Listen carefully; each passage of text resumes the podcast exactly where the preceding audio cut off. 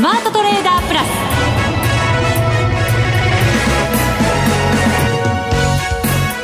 全国のリスナーの皆さんこんにちは。内田まさです。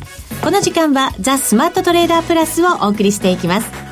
この方にご登場いただきましょう。国際テクニカルアナリスト福永博之さんです。こんにちは。よろしくお願いします。よろしくお願いいたします、はい、さて日経平均株価プラスで終わっていますあれ？それだけ、はい、あっさりですね。あっさりですか？あらもうちょっとなんか、はい、指数も入れましょうか。いやいや後から詳しく入れようかなと思いましたが、ね、213円高で終わりました。いやいや続です。あのほらいつものツッコミからするとね、ちょっとあまりにもあっさりしてたので ちょっと拍子抜けしてしまいまして、はい、でも大幅続伸ですよね、そうそうそう。2日間でね、はい、結構上がってきましたよ。そうなんですよ、えー、650円以上ですね。660円ぐらい上がってきました、そういうツッコミがあって僕は欲しかった。それは失礼しましたいやいやいやしてて。たまには醤油的な。醤油的な。塩対応じゃないでしょうね今のねひょっとして。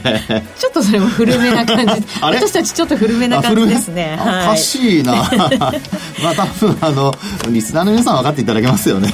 そうでしょうね。優しい方ばかりですからね。言わなくてもね、分かってくださると思いますが。でもねこれ戻し気味というか、戻してきてるわけですけれどもどうなんでしょうね。皆さん結構半信半疑のところもあるんじゃないですか？やっぱそこなんですよね、えー、あのなんといってもですね後ほど詳しくお話しますけどあの週末明日はもう S q メジャー S q 日ですよね、はい。えー、S q 算出日になりますしそれからあとは日銀の単価も明日発表される予定になってますので、はい。まあ、そういう意味では単価なんかは事前の予想ではちょっと、まあ、悪化する見通しではありますしね。先行きについても若干悪そうっていう話ですから、うん、どちらかというとあのマーケット的にはですね今日まで戻して明日の S q 寄り付きが仮に高かったとすると、はい、その後伸び悩むんじゃないかとかですねちょっといろいろ心配されるようなあの戻りと。そうですよね、はい、S q に向かってやっぱり一つ流れができるわけですけれども、ね、そこでまたトレンドが変わるっていうことはねこれ本当によくあることですよね。いや本当そうなんですよね、えー、で今日はまあ一応25日移動平均線のところまでですね日経平均株価あのもう本当あの上回る場面1円ですけども上回る場面があったんですがまあ、そこからは若干伸び悩んで終えているということになりますので、はい、まあ、この戻りの位置にしてもですねあの非常に微妙なところではあるなというところでありますね、はい、後ほど詳しく、ね、じゃあどんなふうになったらどうなのよっていうところをね、ね、はい、はい、伺っていきたいと思います、また番組後半にはマネックス証券の楊千恵子さんが久しぶりのご出演でございます、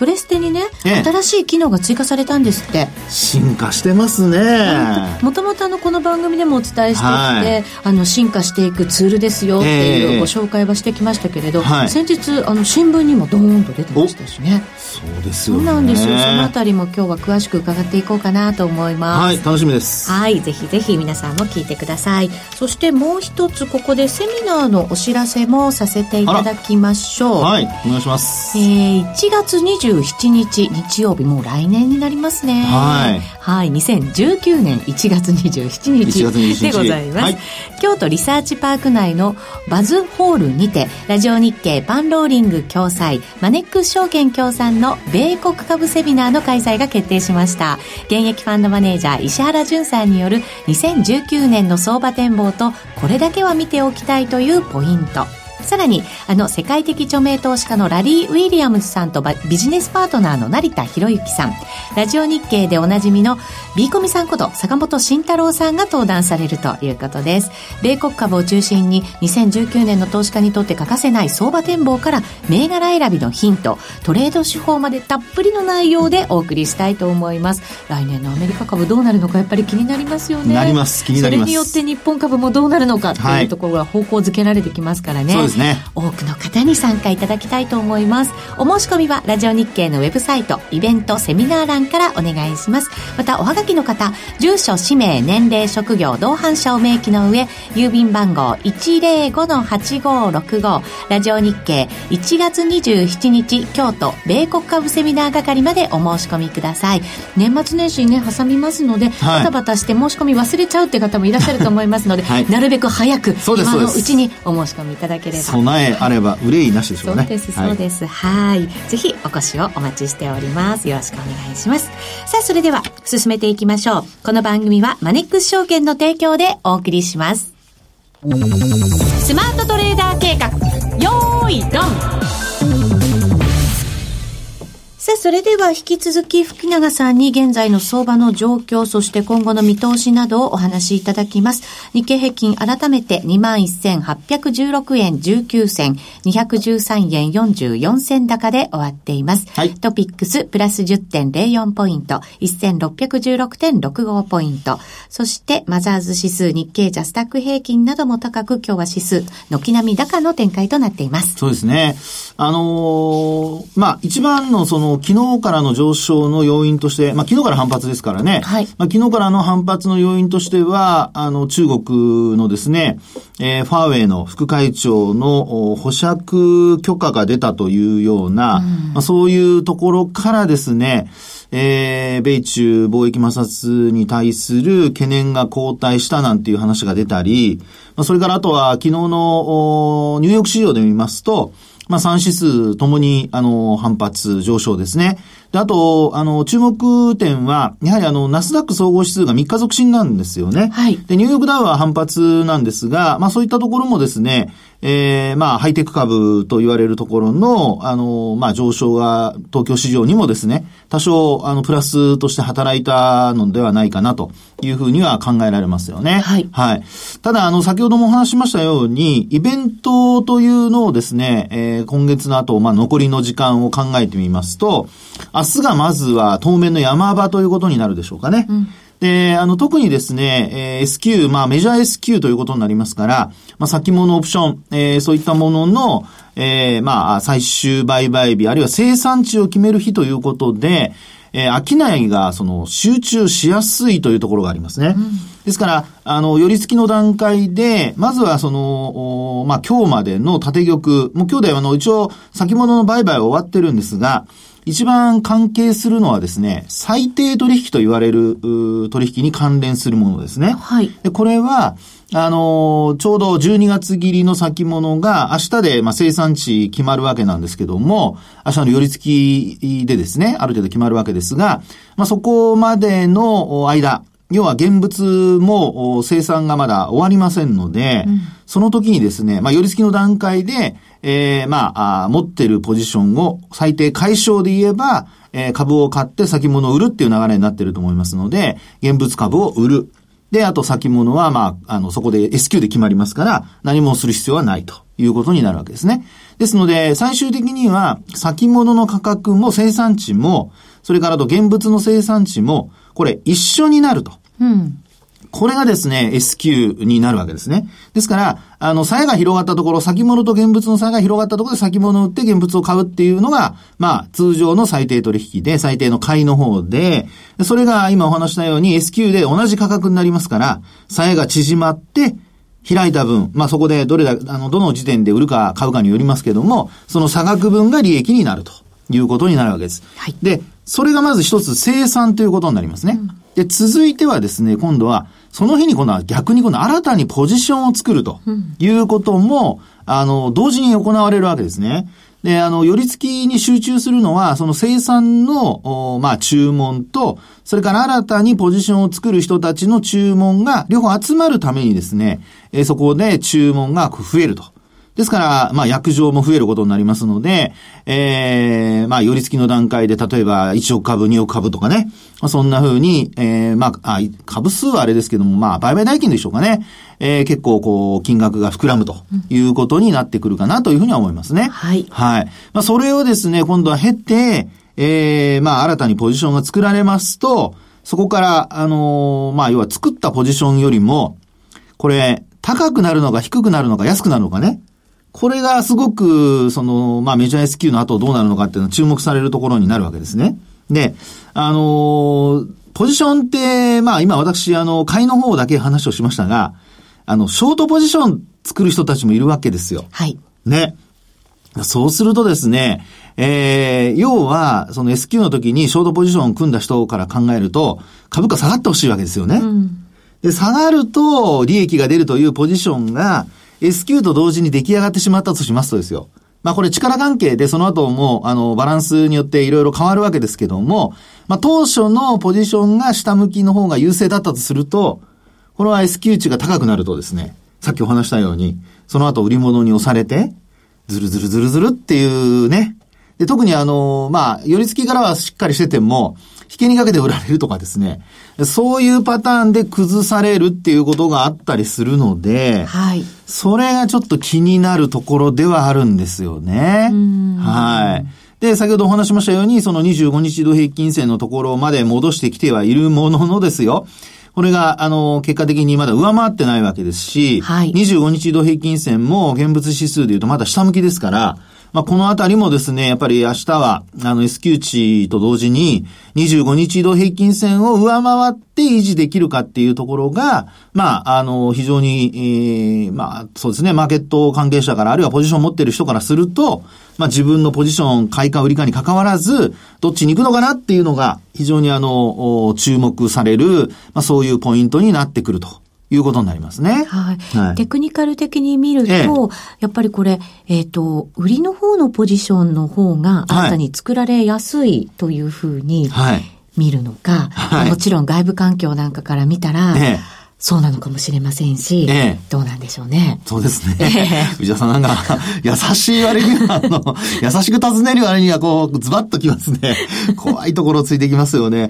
あの、確かにですね、今の状況は、これあの、一応ですね、25日移動平均線っていうのがですね、ちょうどあの、まあ、10月の26日の安値、で、これザラバの安値ですよ。はい。それからあとは12月2日のこれもザラバ高値の間で言うとちょうどまあ中間あたりなんです、本当に。はい。ちょうどレンジで動いてますので、で、厳密に終値ベースで見ると、高値安値は12月2日の高値と、それから今週これは火曜日の安値、まあ終値ベースですけど21,148円。はい。というのが安値になります。で、10月の29日も終値ベースで見ると21,149円っていうのをつけてるんですが、これをですね、ほぼ1円ぐらい、えー、これ11日の日に下回りましたので。そうなんですよね。でもたった1円でも下回ったものは下回ったものとして、テクニカル上は判断されるわけですよね。私は判断しております。はい。はい、あと日経平均株価の場合には、これ終値ベースで、まあ見るようにしてますので、まあそういう意味ではですね、あの、高値が切り上がり、安値が切り下がるという、まあ、いわゆるその拡大の形になってるわけですね。はい。で、そうした中でちょうど25日度平均線がまあ中間の、まあ、ほぼ中間の値ということになりますから、まあ、ここをですね、上回って、えー、200日や、それからあと75日度平均線に近づいていかないと、もう、すいません、私、あの、もう遅いとお叱りを受けるかもしれませんが、もう22,500円なんていうのはちょっと全く届かないと。あ、下方修正ですか。はい、いや、下方修正というか、今頃かって怒られると思うんですけど。まあでもね、はい、少しでも期待したかった気持ちもわかりますよ。正直ちょっと申し上げてですね、はい、ここからやっぱり2万、えー、5千円台っていうのは、まあ特に高値を超えるっていうだけでも、えー、まだ2500円ぐらい上がらない、2600円ぐらいですか、上がらないといけませんので、ちょっと、あの、1日の値幅に換算すると、だいたい400円くらい上げない、300円から400円上げていかないといけないんでですね、ちょっと。しかも休みなしに。休みなしに。もう本当に、えー、これはもう私、あの、素直に、もうここで、えー、まあ、ギブアップ宣言と言いますか。数年ぶりですね。いやいや、ね、本当にね、もうちょっと、あの、残念ながら。それだけやっぱり相場が難しかった、環境も難しかった、また変化が大きかったっていうことにね、なるのかもしれませんけど。そうですね。まあ、ただ、あの、年始からの値動きだとか、あと、年号の動きだとか、まあ、その辺は私、あの、お話した通りになってます。まあ、ここでね、見張ってもしょうがないんですけども、はい。はい、まあ、それを置いといてですね、はい。まあ、内田さんが優しくね、慰めてくれたわけですが、今。ここでね、傷口に塩を塗ってもね。もう本当にね。まあ、これ今日は上昇してるからこうやってお話ができるわけですけども。でね、でも気になるのがね、はい、あの、日経平均よりもトピックスの方がやっぱり、動きが顕著なんじゃないかなと思ったりとかして。いやいやいや、そうですね。そうなんですよ。だからやっぱりそれがあるので、なかなかやっぱり強気になれないというか、日経平均ね、元気に2日間上がってくれましたけど、ええうん あの、トピックスはですね、これもあの3月のね、年初の安値も割り込んでしまってますし、戻してきているんですけど、これは25日移動平均線にと全く届いてないんですよね。全然届いてないんですよね。はい。でね、これあの、形が嫌なのが、はい。あの、12月2日の時のローソク足の形を見てほしいんですけど、うんこれあの、いわゆる十字足に近い、まあ、コマっていうやつですね。はい。で、今回も、あの、同じようにですね、十字足に近い上下に髭のあるコマが出来上がってます。あ、同じですね。はい。で、うん、そのコマが出来上がった後の値動きを見ていただきますと、トピックスの場合は、はい、もう、ガツンと大陰線が。まあこれ日経平均も同じなんですけどもね。えー、で、あと他にもですね、同じようにコマができているところで見ますと、例えば11月の8日。それからあとは、あ今度は10月の17日。うん、陰線、陽線を問わずですね、こんな風にあの上下にあの短い髭があって、ローソク足の実体の部分が、まあ白くなったり黒くなったり、こう、まあ塗られているところになりますけども、この実体の部分が小さい、えー、ローソク足が出た後、あの、トレンド転換になりやすいというかなってるケースが多いですね。そうですね。多いですね。はい、ええで、一方でですね、今度安値をつけてから反発する局面では、これ、あの、陽線が、結構長めの陽線ができていることが多いんですよ。はい。下髭がほとんどなくて。ですので、今回はそういう意味で見ますと、えー、株価のその反転の兆しというところで見ますと、明日の寄り付き後の値動きというのが、まあ、本当に重要になってくると。そうですね。ここでなんか S q に当たるのがまた嫌ですね。そうですよね。商いが多いだけに、また方向感つけちゃうでしょ？その通りですね。はい、で、なおかつ先ほどお話しましたように、日銀の単価。はい。12月調査、日銀単価も出てきますので、まあこれもあの前回の結果を下回る見通しといいますか、まあ若干悪化する見通しなんですよね。今の環境の中でいい数字が出てくる、いい内容が出てくるってちょっと考えづらいですもんね。はい、そうですよね。で、そうした中で、あの、まあ私が注目しているのはですね、あの、えー、と、まず日銀単価に出た時に足元の業況判断が出てくるのと、はい、それからと先行きの業況判断で両方出てくるんですよね。ですから、まあ足元の業況判断が悪化していたとしても、まあ先行きに対しては最低でも横ばい。で、もし良ければ、あ若干こう、プラスになると。そういう流れになってくれますと、これ流れとしてはですね、だいぶ、あのー、まあ、投資家の見方も、えー、今は、あそれほど悪、まあ良くないとしても、えー、業績なり何なりは回復するのではないかという見方に変わっていきますので、そのあたりが、えー、今の予想でも実は若干上向きになっていると。そうなんですか？そうなんです。ロイターなんかの予想で見ますと、足元の業況判断は、あの、悪化するんですが、先行きはですね、足元、まあ予想の足元ですよ。のデータよりも若干いい見通しにはなってはいるんですよね。この環境の中ね、はい、ちょっと意外感ありますね。あ、そうですね。ええ、で、あのー、これもですね、えっと、えー、調査機関によって若干違うのと、それからあとは製造業と、あのー、非製造業両方ありますが、これもちょっとばらつきがあるみたいですね。はい。なので、そのあたりは、あの、結果、日銀の単価をね、しっかりと見て確認をしていただければなというふうには思いますけどね。そうですね。でも、ちょっとでもね、はい、改善されてると、これ、心理的にはいいかもしれませんね。そうですよね。えー、なので、そういうふうな、まあ、見通しを出しているところもありますので、えー、そういったところに近づけるかどうか。まあ、はい、予想よりさらに落ち込むとなると、これは結構きつい動きになりますので、皆さんご注意いただきたいと思います。はい。ありがとうございます。はい。以上、スマートトレーダー計画、用意ドンでした。日本株投資をお楽しみの皆様。今注目のアメリカへ投資してみませんか？米国株に興味はあるけど、英語だし、知らない企業も多いし、なんだか難しそうだなと思っている方。実はそうではありません。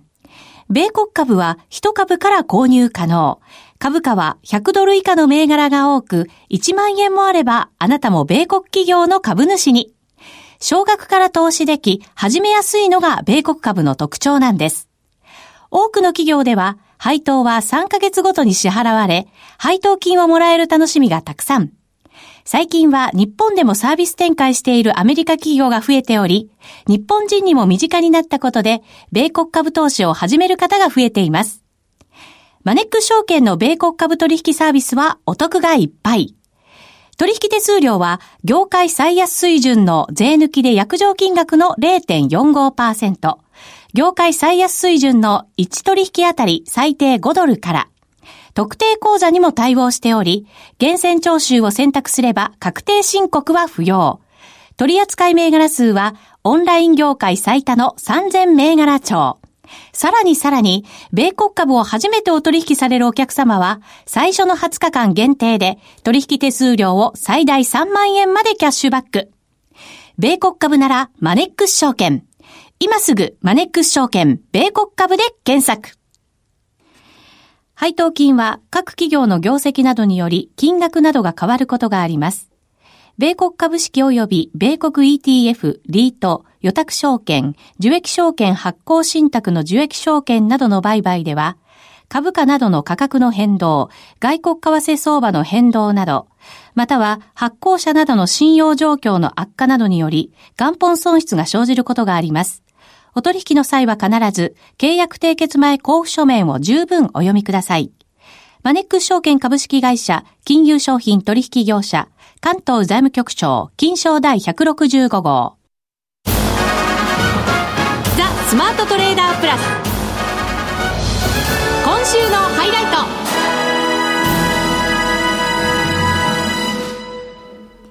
それではご紹介しましょう。マネックス証券トレードステーション推進室の楊千恵子さんです。こんにちは。こんにちは。ご無沙汰しております。今日もよろしくお願いいたします。よろしくお願いします。よろしくお願いします。新聞に出てましたね。はい。ね、ドドーンと。そうですね。マネックス証券と。はい。はい、出ておりましたけれども。はい。まずここからちょっと伺っていきましょうか。はい。お願いいたします。はい。えっ、ー、と、個人でもプロ並みの注文ができるということで、はい、もちろんトレードステーションそれをずっと目指して、えー、すごくたくさんの機能が入ってきたわけですけれども、はい。はい。さらに機能が追加されたってことですよね、この新聞の記事を見ると。はい、はい今回はですね、あの、音声入力注文と3つの新しいアルゴリズム注文という機能を追加いたしました。音声入力ができる、はい、そうです。何々株を何万株お願いします。生株 太っ腹ですね。お金持ちさすがですね、内田さん。性格が出てますね。すいません、ちょっと、あの、大げさに言ってみました。いや、いや多分、あの、残金が足りませんとか、ね、口座のお金が足りませんとか言われそうですけどね。言われそうですけどね。はい。はい、そういう機能ができた。はい、そうです。はい。まず、あの、音声入力注文については、あの、マウスでクリックする量が、まあ、圧倒的に減るというか、音声でこちらが出したい、えー、例えば信用で100株でごまの実成り行きっていうふうに指示すると、はい、それがセットされるわけなので、だいぶこう、手が楽になる。はい、なるほど、ね、注文も素早くなるかもしれません。なるほど、はい、本当そうかもしれないですね。はい。はい。そして3つのアルゴ注文も入ったと。はい、そうです。で、これは本当に今までは、こう、プロの投資家ですとか、機関投資家とかが使ってこられた機能になっていて、一番有名なのが、あの、この、今回の出すアイス注文なんですけれども。アイス注文。はい。はい。こちらは、例えば、あの、500株をまとめて一気に出すと、500株のニーズがあるんだなということが板状ですとか、こう、まあ、分かってしまうわけなんですけれども、はい、このアイス注文を出すと、まあ、500株を、まあ、例えば5回とかに分割して、最初の100株だけをこうマーケットに出すことができるようになります。で、その100株が約定したら残ってる中でまた100株だけこうマーケットに出す。ということで、全体のそのニーズっていうのが悟られずにご注文を出すことができるので、かなり大口のお客様ですとかは、あの、気に入っていただける機能なんじゃないかなと思います。今までアルゴっていうとね、はい、ちょっと恐れたりとか、はいはい、やっぱりそれがなんかうまくこう活用できたらいいなっていうふうに思ってましたけど、はい、自分もできるっていうふうに、ね、あの、本当にね、ねあの、商いの薄い銘柄だとこれ有効そうですよね。そうですね、おっしゃる通りで。えー、はい。なるほど。はい。はい。そして、じゃあそれに合わせて、キャンペーンも行われるということになるんですか？あ、そうですね。はい、えっ、ー、と、今回キャンペーンの方はまたちょっと内容が別になっていて、ねはい、あの、キャンペーンは今回のトレステのこう機能がやはりあの、多い機能、あの、ツールですので、はい、PC も、その、それに合わせて高機能な PC っていうのを用意したいという思いがありまして。パソコンですか？そうです。パソコンを、はい、あの、専用のパソコンを作りましたということで、トレステの PC ですね。トレステ PC。はい。こちらを今、あの、新しく発売されるようになったので、弊社ではこのキャンペーンということで、ご応募ご応募いただきましたお客様の中から2名の方に、えー、プレゼントをいたしますというキャンペーンを実施してます。ようさんがそのキャンペーンの詳細を書いたね、あの、ペーパーをお持ちなんですけど、それにパソコンの写真が出てるんですよ。はい、これ、画面がね、ものすごいでっかいというか、何枚かあるっていう感じなんですか？ディスプレイが6枚ある感じなんですね。そうそうそう。最大8枚ですね。8枚まで。はい。すごいですね。そうです。これそしたら、はい、どうぞ。あ、すみません。みんな前のめりに。ワクワクしちゃって。そうですよね。はい。当選した方は、はい、あの、お好きな画面の数を言っていただければそれをご用意するということで、あの、8枚でも、6枚でも、4枚でも。4枚でも。いやいや、それ8枚でしょ。そうですよね。それは8枚でしょ。なんか敏腕トレーダーみたいでいいですよね。いやいや、敏腕じゃなくても別に用意はできますからね。そうなんですけど。